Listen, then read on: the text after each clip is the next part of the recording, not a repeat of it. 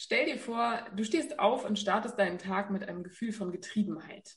Die Gedanken in deinem Kopf kommen kaum zur Ruhe. Ständig hast du das Gefühl, etwas zu vergessen oder jemandem nicht gerecht zu werden. Während du durch deinen Tag hetzt, spürst du unterschwellig immer dieses beklemmende Gefühl in der Brust. Schnell schiebst du es beiseite, denn an diesem stressigen Tag hast du keine Zeit für unangenehme Gefühle. Du musst schließlich noch fünf Leuten bei WhatsApp antworten, eine dreistöckige Torte zum Geburtstag deines Patenkindes backen und bei Instagram posten und dich mit deiner Laufgruppe treffen. Abends fällst du komplett erschöpft und trotzdem rastlos ins Bett. Nachdem du endlich in den Schlaf gefunden hast, passiert über Nacht, ohne dass du es bemerkst, ein Wunder. Als du aufwachst, nimmst du erstmal einen tiefen Atemzug. Du bemerkst die Sonnenstrahlen, die durch die Vorhänge in dein Schlafzimmer scheinen und an der Wand tanzen. Als du ins Bad gehst, fällt dir auf, dass das Gedankenkarussell in deinem Kopf zum Stillstand gekommen ist. Was ist da passiert? Du hast den stillen Ort in dir gefunden.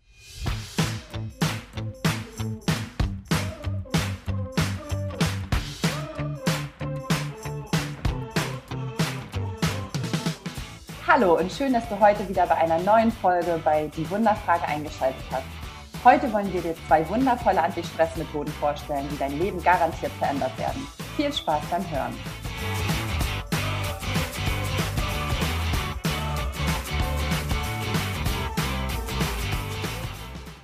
Luise, auf einer Skala von 1 bis 10, wie sehr hast du dich auf die Folge heute gefreut?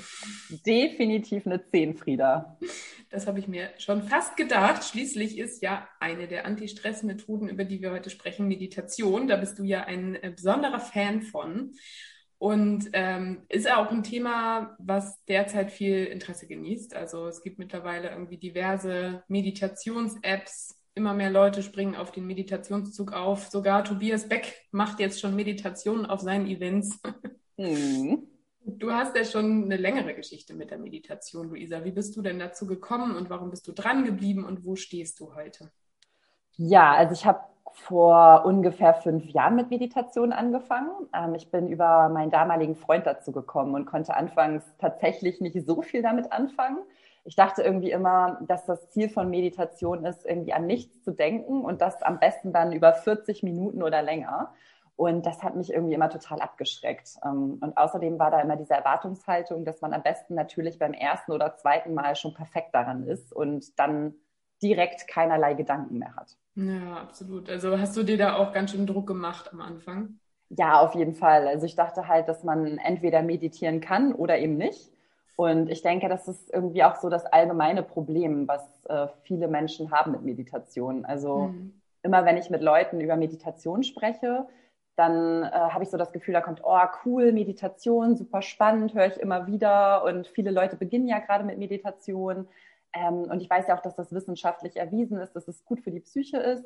Ja, aber ich, also ich kann das auf jeden Fall nicht. Mhm. Also ich habe es mhm. mal probiert und äh, bei mir funktioniert das halt nie.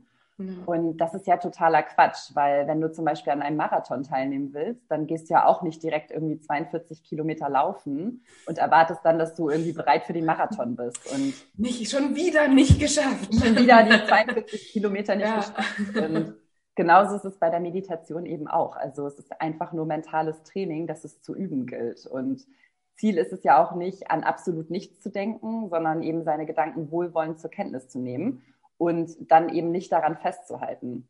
Und so mhm. lernt man sich nicht mit seiner Gedankenwelt zu identifizieren und sich von Emotionen und negativen Gedanken zu lösen. Also super befreiend. Ja, absolut. Um das heute so zu sehen, bist du bestimmt einen langen Weg gekommen. Wann gab es denn für dich so einen Wendepunkt in der, beim ganzen Thema Meditation? Ab wann hast du wirklich die Vorteile davon gesehen? Mm, also ich hatte Gott sei Dank in meiner Anfangsphase so ein Meditationsbuddy, so wie du ja auch mein Routine-Buddy bist. Ähm, also mein damaliger Freund hat mich eben zum Meditieren gebracht und wir haben dann oft gemeinsam meditiert. Auch wenn ich damals irgendwie noch nicht so viel Spaß daran hatte und noch nicht so viel damit anfangen konnte, habe ich es ihm zuliebe irgendwie mitgemacht. Und als ich dann alleine reisen gegangen bin, also die sechs Monate in Südostasien war, da habe ich dann irgendwie für mich gemerkt, dass ich zum ersten Mal wirklich das auch für mich mache und habe da extrem viel Energie und Gelassenheit rausgezogen und bin völlig in die Welt des Buddhismus, des Yogas und der Meditation irgendwie abgetaucht. Ja. Ich wollte dann eigentlich auch ein zehntägiges Vipassana-Retreat auf Sri Lanka machen, was dann aber aufgrund der Terroranschläge abgesagt wurde, als ich da war. Und ähm, beim Vipassana, für die Leute, die noch nichts davon gehört haben, da verbringst du eben zehn Tage in absoluter Stille, meditierst zwischen zehn und zwölf Stunden am Tag und darfst auch dich in keiner Weise ablenken. Also weder Sport noch Handy noch Lesen, also wirklich nichts. Es ist wirklich nur Meditation. Und für mich eine super krasse Erfahrung irgendwie, das zu machen. Also beziehungsweise ich hätte es gerne gemacht. Aber im Nachgang denke ich mir auch ganz oft, ah, wer weiß, ob das wirklich so eine gute Erfahrung für mich gewesen wäre. Vielleicht hätte ich dann auch einfach gar keinen Spaß mehr am Meditieren gehabt und ähm, wäre vielleicht nie wieder zur Meditation zurückgekehrt. Und irgendwie, ich denke, mein persönlicher Wendepunkt kam dann, als ich Meditation wirklich zum Teil meines Alltags gemacht habe und es dann eben auch in meine Morgenroutine inkludiert habe und ähm, da wirklich für mich gemerkt habe, was für ein Gamechanger das für mich ist. Also insbesondere in Sachen Emotionsregulierung und auch Dankbarkeit. Mm, absolut, das glaube ich dir. Dich hat es ja dann sogar so sehr begeistert, dass du dich entschlossen hast, eine Ausbildung zur Meditationslehrerin zu machen. Was war denn da so dein größtes Learning, was du mitgenommen hast aus der Ausbildung? Mm, also ich denke, die Erkenntnis, dass es einfach unfassbar viele Formen der Meditation gibt und das auch jeder lernen kann, ähm, eben auch diese Freude an der inneren Stille zu finden man muss halt einfach nur seine bevorzugte Art der Meditation finden und ein bisschen rumprobieren. Also ich würde sagen, der größte Fehler ist, direkt nach dem ersten Mal aufzugeben und zu sagen, nee, oh Gott, das ist nichts für mich. Hm, wenn ich dann nochmal die Sportanalogie irgendwie zu Rate ziehe, dann ist es ja so, als wenn man irgendwie eine, weiß ich nicht, eine Sportart irgendwie ausprobiert, wie zum Beispiel Thai-Boxen und da überhaupt keinen Spaß dran hat nach einer Stunde, weil man eigentlich vielleicht lieber was ruhigeres wie Yoga machen möchte und dann sagt, oh Gott, nee, ich werde nie wieder Sport in meinem Leben machen. Und genauso ist es eben bei der Meditation auch. Man muss einfach nur ausprobieren und gucken, welche Art der Meditation liegt mir mm, und da einfach ein bisschen rumprobieren. Und die zweite Erkenntnis, würde ich sagen, war, dass Meditation eben kein esoterisches Klimbim ist, äh, sondern eben auch ein wissenschaftlicher belegter Schlüssel zum inneren Glück. Also auch wenn man Unfassbares und auch Spirituelles irgendwie dabei erleben kann. Also ich hatte ja auch während meiner Ausbildung so ein paar Momente, die ich überhaupt nicht vorhergesehen habe. Ähm, merkt man einfach, dass wenn man sich wirklich komplett darauf einlässt, dass einem da ganz spannende Momente irgendwie zugutekommen auch.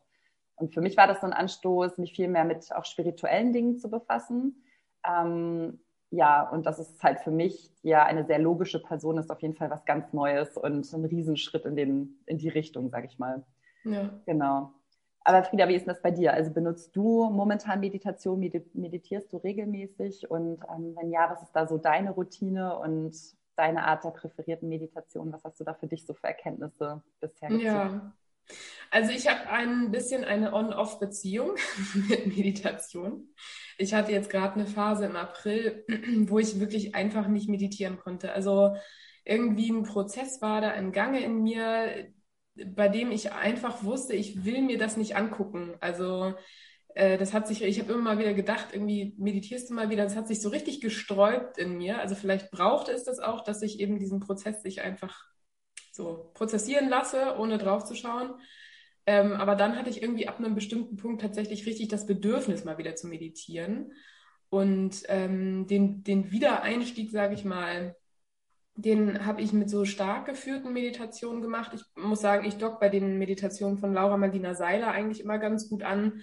Ähm, und die spricht ja schon sehr viel und macht auch so ein bisschen Richtung Hypnose. Das äh, gefällt mir immer ganz gut. Und wenn ich dann ein bisschen drin bin, ähm, dann mache ich irgendwie viel mit, äh, mit Headspace, ähm, je nachdem, wonach mir gerade der Sinn steht. Ich mache auch ganz gerne mal Gehmeditationen, ähm, aber habe es tatsächlich noch nicht als wirklich stringent festen Teil meines Lebens ähm, etabliert, weil ich immer wieder merke, es gibt Phasen, das ist so die, die Arbeit, die ich gerade mache, die Phasen zu akzeptieren, in denen ich ähm, irgendwie unruhig bin und unwohl bin. So und bin gerade, glaube ich, dabei zu lernen, dann in solchen Phasen auch meditieren zu können.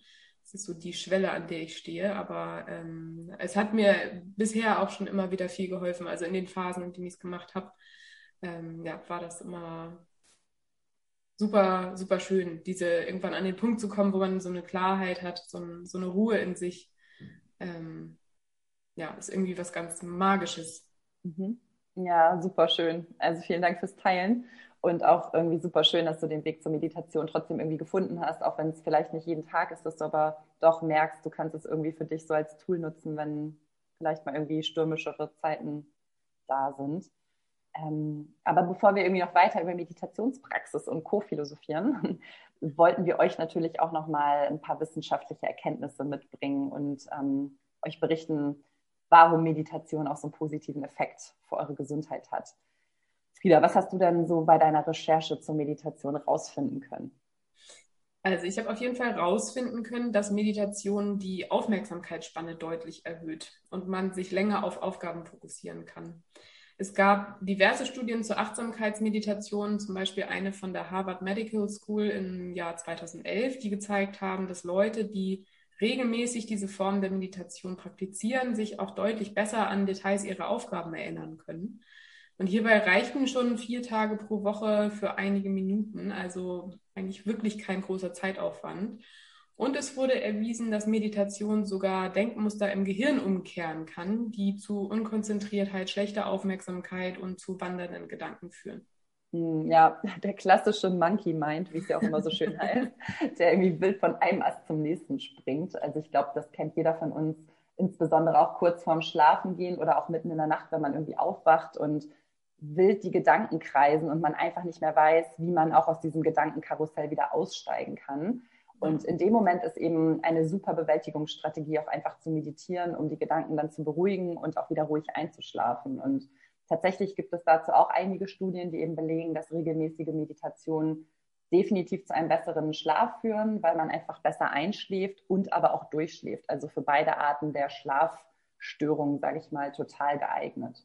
Ja, es wurde außerdem auch ähm, erwiesen, dass Meditation auf Schmerzlinderung und Schmerzkontrolle großen Einfluss hat und auch bei der Suchtbewältigung helfen kann. Ähm, also bei Studienteilnehmern wurde eine erhöhte Selbstkontrolle, ein besseres Bewusstsein für Auslöser des Suchtverhaltens sowie erhöhte Emotions- und Impulskontrolle nachgewiesen. Ja, das habe ich auch gehört und tatsächlich funktioniert das wohl auch bei Heißhungerattacken. Also da wurde tatsächlich auch derselbe Effekt nachgewiesen. Ähm, also obwohl ich meditiere, futter ich immer noch gerne unkontrolliert. Aber ich könnte bestimmt dem mitternächtlichen äh, Nutella-Brot widerstehen dank der Meditation, wenn ich dann wirklich wollte. Genau, wollte ich gerade sagen. Es ist ja immer auch die Frage, wie sehr man es möchte. Ne? Also. Genau. Das Nutella-Brot ist dann doch äh, sehr verlockend meistens. Ja. Ich finde es auf jeden Fall echt faszinierend, ähm, dass eben auch die Schmerzkontrolle verbessert werden kann durch Meditation. Da sieht man mal, wie eng Körper und Geist zusammenhängen einfach und ähm, dass man weniger schmerzempfindlich wird, weil man seinen Geist trainiert, ist irgendwie echt total verrückt. Und mhm. äh, vor allem, dass auch chronische Beschwerden abnehmen können. Äh, da wurde ja sogar festgestellt, dass ähm, der Blutdruck sinkt, wenn man regelmäßig meditiert. Ja, also ich glaube, das kommt auch viel von dieser Akzeptanz, die man einfach durch Meditation trainiert. Also man bemerkt zwar noch, dass Schmerz da ist, aber genauso wie man eben Gedanken zum Beispiel bei der Meditation weiterziehen lässt, ähm, lässt man dann einfach den Schmerz weiterziehen und akzeptiert, was im Moment ist und gibt ihm dann dadurch einfach weniger Relevanz. Mhm, genau, und unser derzeitiger Themenblock ist ja Angst und Stress. Und von daher sollten wir auch nochmal darauf eingehen, weil da gibt es einige positive Effekte auch äh, in dem Zusammenhang. Zum Beispiel gibt es da eine Studie mit über 3500 Erwachsenen, die gezeigt hat, dass Meditation eben auch einen positiven Effekt auf Stressabbau hat und auch den Entzündungsreaktionen im Körper entgegenwirken, die durch das Stresshormon Cortisol entstehen. Genau. Und außerdem fand da auch eine weitere Studie heraus, dass sogar die Menschen am meisten von Meditation profitieren, die das höchste Stressniveau hatten und dort der Stressabbau noch signifikanter war. Also somit werden eben mit dieser Form der Entspannung auch stressbedingte Krankheiten wie Reizdarmsyndrom oder auch posttraumatische Belastungsstörungen bekämpft oder haben eben einen verringerten Effekt auf die Psyche. Ist es nicht irgendwie faszinierend, dass all diese Effekte nachgewiesen wurden und es trotzdem irgendwie überhaupt kein Bestandteil unseres Lebens ist oder auch nicht irgendwie von Krankenkassen verschrieben wird? Das ist hm. ja eigentlich so eine einfache und auch kostenlose Methode, ähm, für die man eigentlich nichts benötigt, außer sich selbst und irgendwie ein paar Minuten am Tag. Ja, absolut. Also ich weiß nicht warum. Ich verstehe es auch ehrlicherweise nicht. Wahrscheinlich gerade so im Bereich Krankenkassen wird Meditation vielleicht auch immer noch so ein bisschen in diese Spiri-ESO-Ecke gesteckt. ähm, in der man irgendwie mit Räucherstäbchen und im Kerzenschein sitzt und Mantras singt. Und dabei ist es ja einfach wirklich erwiesen durch mehrere Studien. Ja, ich, ich kann es dir auch nicht sagen. Ich verstehe es auch nicht. Vor allen Dingen wäre es ja wirklich eine kostengünstige Alternative. Ne? Ich meine, man gibt vielleicht Leuten einmal kurz einen Meditationskurs und danach sind einfach die Effekte so großartig. Ja.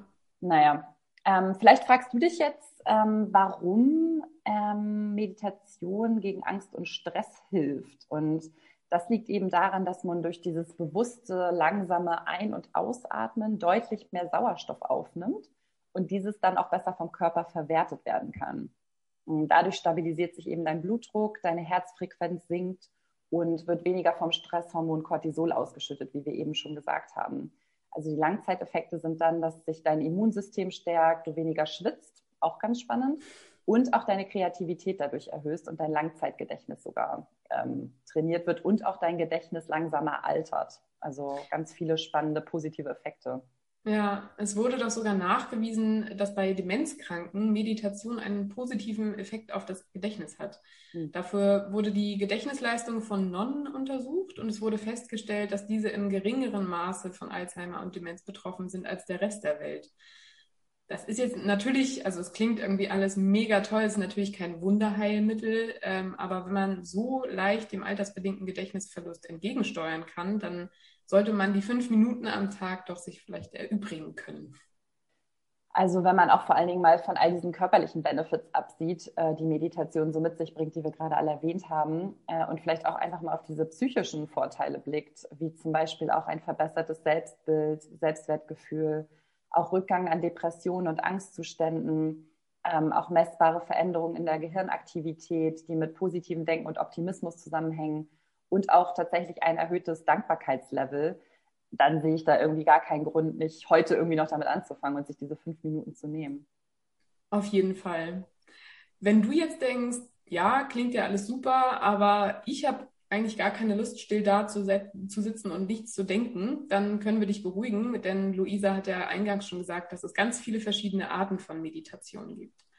Wenn die klassische Atemmeditation, bei der du still sitzt und deine Gedanken beobachtest, nichts für dich ist, dann kannst du eine aktivere Form wählen, wie zum Beispiel die Gehmeditation. Das hatte ich ja vorhin auch schon angeschnitten. Hier machst du einen bewussten Spaziergang und nimmst jeden Schritt ganz bewusst wahr und versuchst deine Gedanken zu regulieren. Wenn dir also fremde Menschen entgegenkommen und du hast so ein klassisches Gedankenkarussell wie, ah, schöne Jacke, die die Person trägt oder hm, ich wollte nachher nochmal einkaufen gehen, dann äh, nimm die Gedanken kurz wahr und lenk deine Aufmerksamkeit dann wieder bewusst auf deine Schritte oder deinen Atem. Konzentriere dich auch zum Beispiel auf den Wind auf deiner Haut oder die Wärme der Sonne im Gesicht und nutz dies als Anker.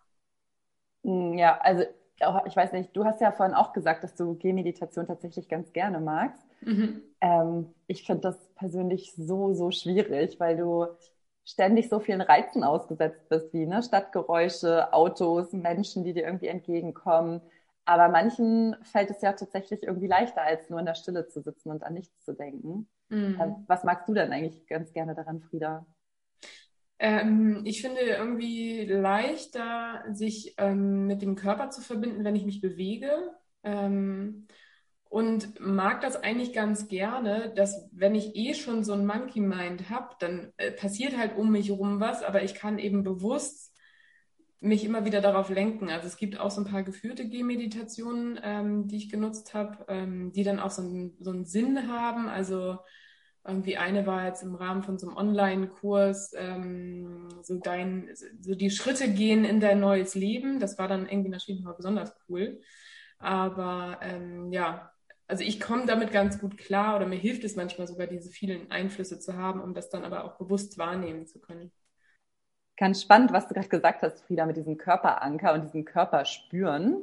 Ähm, das ist ja auch genau das, worum es zum Beispiel auch im Yoga gibt. Eine der wohl, ja, ich sag mal, meist verbreitetsten Meditationsformen, die ja eigentlich ursprünglich gar nicht als Meditationsform wirklich erfunden wurde, sondern eben dazu gedient hat, dass Mönche einfach länger sitzen können, um eben in diesen meditativen Zustand zu kommen und durch diese Asanas, also diese Yoga-Positionen eben gestretcht und gedehnt wurden und sich bewegt haben. Und genau darum geht es ja jetzt eigentlich in, in, Verbindung mit deinem Atem zu kommen und in diesen meditativen Zustand dann durch Yoga auch zu geraten. Also kommt natürlich darauf an, welche Form des Yogas du dann auch machst. Ähm, aber eigentlich geht es ja darum, im Jetzt zu sein und sich mit diesem Atem in Kombination mit der Bewegung zu verbinden. Das finde ich ja. eigentlich eine ganz schöne Form, falls Stillsitzen nichts für euch ist.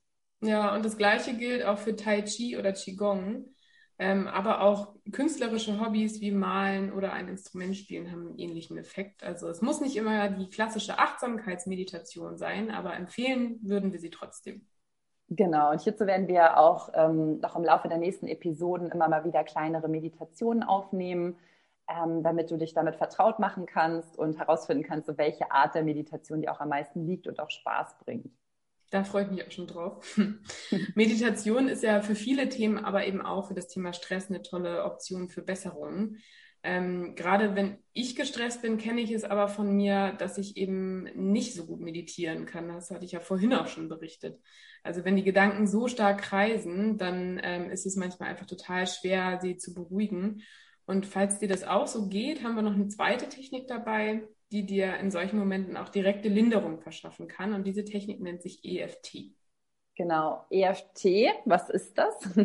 EFT steht für Emotional Freedom Technique und bezeichnet eine Art ja, Klopfakupressur, ähm, die du bei dir selbst durchführen kannst und die durch die Stimulierung von Akupressurpunkten zur Linderung von Stress, mentalen Störungen und sogar körperlichen Schmerzen verhelfen kann. Ja, die ähm, Grundannahme im EFT ist, dass die Ursache für alle negativen Emotionen eine Störung im äh, Energiesystem des Körpers ist. Also EFT verbindet den körperlichen Nutzen der Akupunktur mit dem kognitiven Nutzen der konventionellen Therapie für eine, wie die Erfinder sagen, viel schnellere und umfassendere Behandlung ähm, emotionaler Themen sowie körperlicher und Leistungsthemen, die häufig dann daraus entstehen aus den emotionalen Themen. Für die Durchführung dieser Klopfakupressur, ähm, die man im Englischen auch einfach Tapping nennt, muss man aber zunächst mal die Störung identifizieren, die man bearbeiten möchte. Und dann können eben auch körperliche Beschwerden wie Kopfschmerzen, also das können auch körperliche Beschwerden wie Kopfschmerzen sein oder aber eben negative Gefühle wie Angst oder Trauer und so weiter. Wenn man diese Störung dann identifiziert hat, benutzt man einen festgelegten Klopfprozess, um sie entsprechend zu beheben. Und das EFT-Grundkonzept besteht aus ähm, einer Sequenz auf neun Punkte und wird dann mit gezielten Formulierungen noch gekoppelt. Diese Formulierungen helfen dabei, sich auf das Problem einzustimmen. Und das wiederum hilft dabei, die, diejenigen Störungen im Energiefluss aufzuspüren, die es zu beheben gilt. Vor der Durchführung des Prozesses bewertet man dann die persönliche Empfindung der Schwere der Störung auf einer Skala von 1 bis 10. Also ich habe Kopfschmerzen und sage irgendwie, es ist jetzt eine 8 und nachdem ich das einmal durchgeführt habe, mache ich eine erneute Bewertung und kann mich dann entscheiden, das Tapping zu wiederholen. Also wenn es dann von einer 8 auf eine 6 ist und ich denke, okay, 6 ist mir aber immer noch zu viel, kann ich es nochmal wiederholen. Und in der Regel führt man, führt man den Prozess dann so lang äh, fort, bis das entweder bei 0 ist oder sich auf einem Level eingependelt hat. Ja, super, super spannend. Ähm, wo genau sind denn diese Akupressurpunkte? Also man fängt an auf der Kopfspitze geht dann über drei Stellen um die Augen rum, weiter zur Nase und zum Kinn, bis hin zum Schlüsselbein und ähm, zu den Rippen. Das ist natürlich hier im Podcast schwer zu erklären. Ähm, und generell kann ich empfehlen, einmal ähm, bei YouTube zum Beispiel nach Videos von Gary Craig zu gucken. Das ist der Erfinder dieser Technik. Der hat da ähm, ja, ganz spannende Videos, mit denen er das einmal durchexerziert ähm, die sind zwar auf Englisch, die Videos, aber es gibt zum Beispiel auch von Laura Marlina Seiler Videos auf Deutsch, die nutzt diese Technik auch. Ähm, und es ist was ganz Spannendes, um, mal, es mal auszuprobieren. Also die Wirksamkeit ist, von EFT ist noch nicht offiziell anerkannt, aber gleichzeitig kann man sich jetzt mit diesem Klopfen auch nicht körperlich schaden. Deswegen geht man kein großes Risiko ein, es mal auszuprobieren. Ja, und auch wenn es irgendwie noch nicht offiziell anerkannt ist, gibt es ja trotzdem schon äh, ein paar Studien dazu, die auch die positiven Effekte von EFT belegt haben.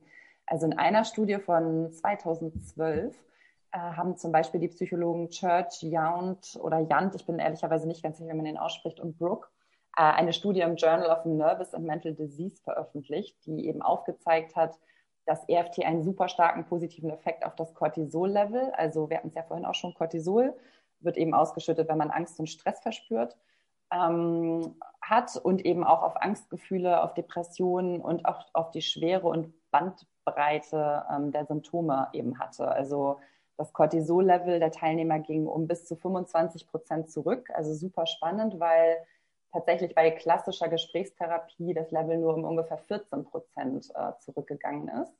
Und es zeigte auch eine Verbesserung der Symptome von Angst und Depressionen, die um bis zu 50 Prozent äh, verringert wurden. Also schon ziemlich extrem.